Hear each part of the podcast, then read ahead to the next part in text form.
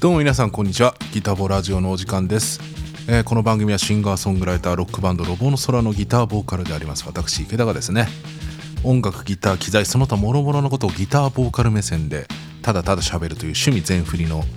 ポッドキャストでございます。というわけでね5月一発目の更新ということでねあのすっかりゴールデンウィーク引きずってね休んでました。すいません。というわけで今日はまたね新たなギターがですね来てしまったのでちょっとそれのレビューをしようかなと思います。えーっとねこのギター前からわー興味あるなと思っててでもねなかなかいい個体っていうのがね見つからないのとねやっぱ古いギターなんですよ。なんでねなかなかいい個体が見つからないなっていうのとまあそんな感じでまああちこちねリサイクルショップ巡ってみてはねたまに出会うんですけどいやこれはっていうのが多すぎてですねあれだったんですけれどもねあのお友達から持ってるけど使うみたいな感じで言われてね使う使うっつってですねうちに来ました。はい、えー今日ご紹介するのはヤマハダイナミックギターナンバー4というギターでございます。このダイナミックギターって何かって言いますとあのーヤマハが FG シリーズを出す前にずっと生産していた。えーと1952年にですねあのギターの構造上の特許みたいなのをですねヤマハが取得するんですね。まあパテントナンバーみたいなのが。ですね。まあこのダイナミックギターにもね特許のナンバーだよっていうのが入ってるんですけれどもまあ、そこから要は52年ぐらいから、えっと FG が作られる67年とかそこら辺ぐらいまでまあ長いですよ。15年ぐらいずっと製造してた日本のギター黎明期に製造されていたギターなんですけれどもね。えっ、とまあ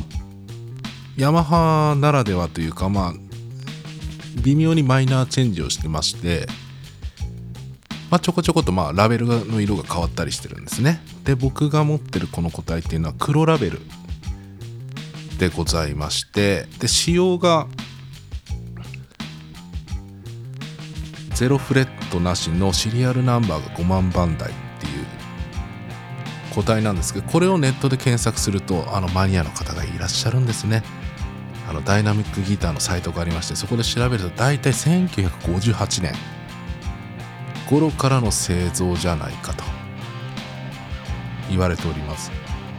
なのでまあ1950年代のギターっていうことは間違いなくてまあ58年前後って言ってまあ59年のねギブソン・レスポールが今えらい高い値段でねもうギターっていうよりも資産みたいなそんな形でね売買されてるのを見ますけれどもね。まあその時代と同じ時代のに作られたギター。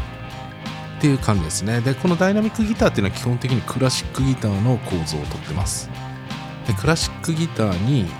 鉄弦を張っても大丈夫だよっていうように要はあのブリッジのところがねボルトオンになってるんですね。ボルトが入ってて、まあ、ボルト止めしてるんで鉄弦のテンションでも大丈夫だよって。今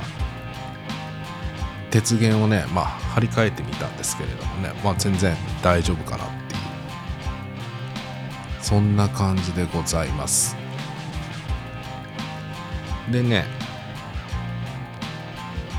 そうだねやっぱり昔のギターなんで、まあ、ネックがね、まあ、クラシックギターの手を取ってるんでやっぱりトラスロットが入ってないネック調整ができないんで若干順釣りで原稿はちょっと高いかなという感じですね。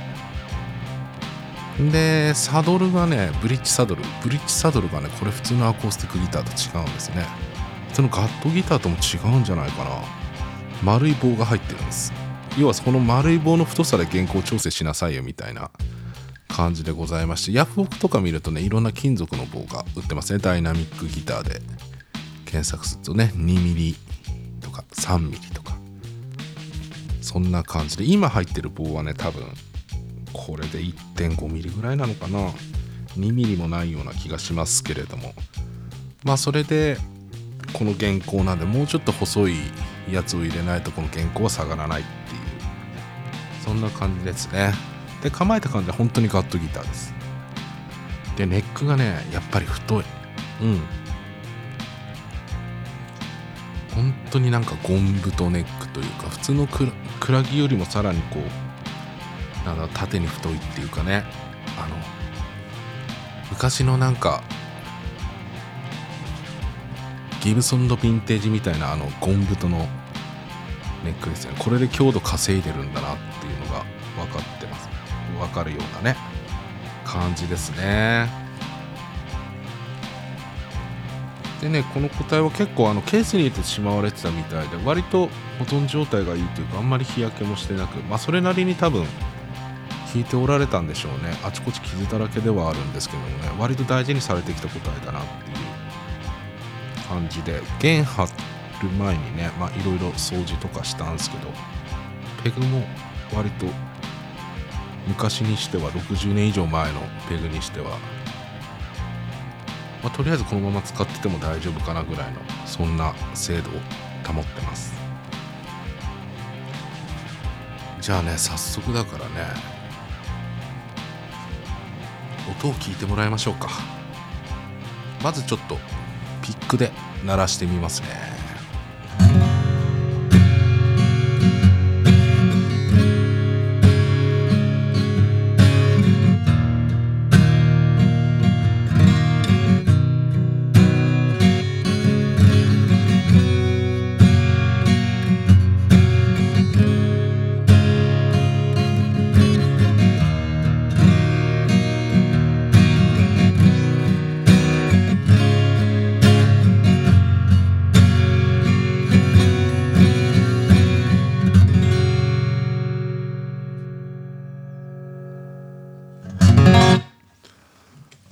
はいこんな感じでね今ピックで鳴らしてみたんですけどうんなんだろうあのー、音にあの前ねあの FG160 をね紹介した時に言ってたんですけどあのヤマハの FG っていうのはすごい玄関ピッチが狭いんですけどあのこれは本当にねガットギターを踏襲してるせいか玄関ピッチがめちゃくちゃ広いんですよね。なんでねストロークってなるとちょっと音がこうピッキングスピードとかに気をつけてあげないとねなんか音がねなんていうのばらけるっていうかあまりままとまりがないなみたいなそんな感じですけど結構あの聞いてみてわかると思うんですけど結構ローが太いっていうかちょっとビビってるけどねちょっと調整が必要だな。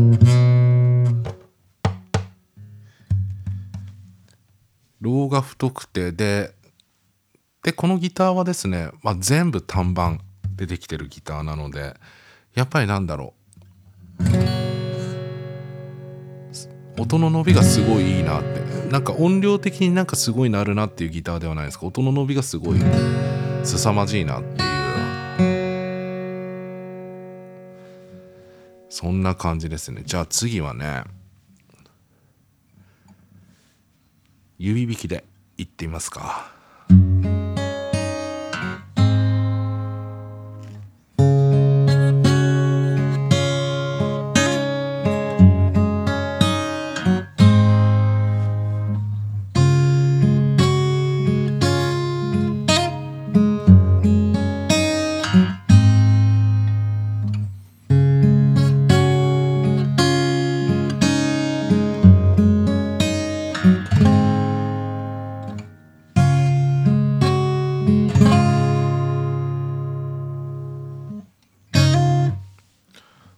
はい、これが指引きの感じなんですけどあのやっぱね玄関ピッチ広いから指が入るんで指引きが割と豊かですね。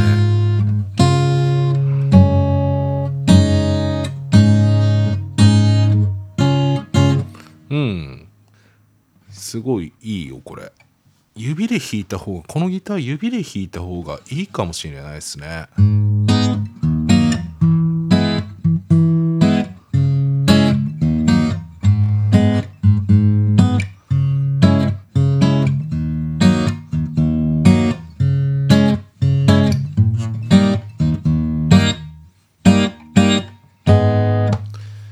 まあなんでしょう。まあ来たばっかりなんでねまだとりあえず弦張ってみてどうなんだっていうところなんですけど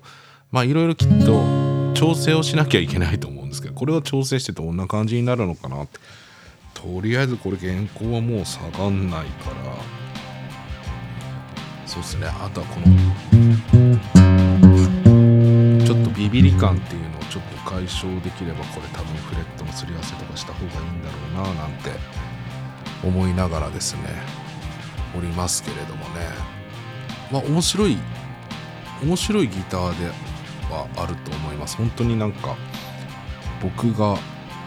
生まれてもいない時代1958年とかもう60年以上前ですよね。ほんとね。あ58年ったらうちの父親と同い年もしかして。もっと前か。ももっと前だね。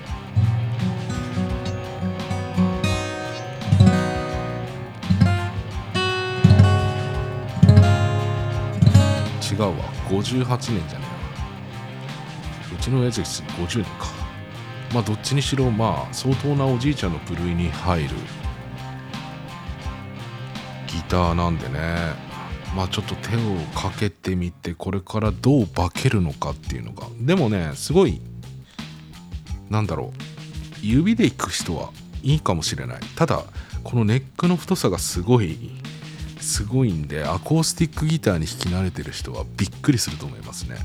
でもまあこれでなんか弾きづらいなっていうこともなくですね。まあ多分普通のアコギ弾けるぐらいの手の大きさの人だったら問題なく扱っていけるのかなとも思うんですけれども。大体ねこの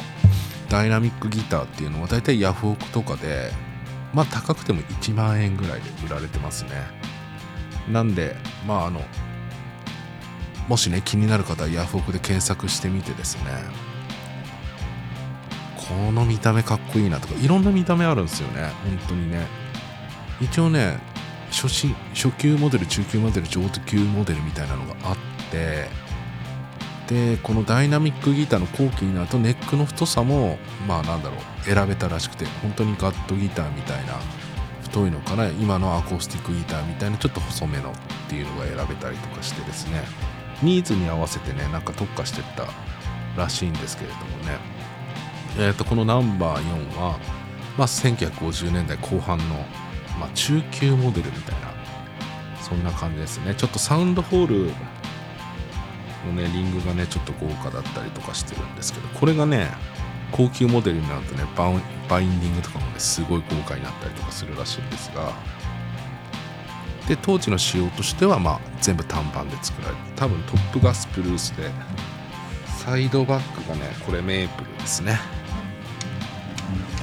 うん。若干トラも入ってる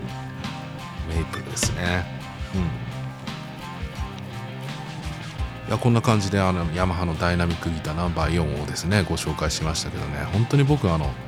ヤマハ好きなんだね。本当ヤマハの FG 紹介したでしょ？でヤマハのナンバー100っていうガットギター。これもあのダイナミックギターと同じ年代に作られてたって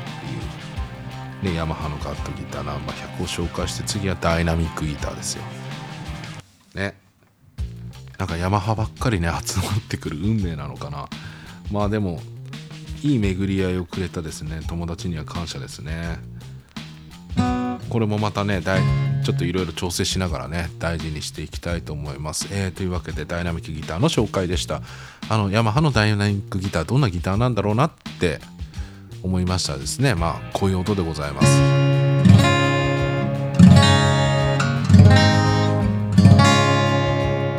うん。やっぱり指で弾いた方がいいねこのギターはね。はいというわけでギタボラジオでした。バイバイ。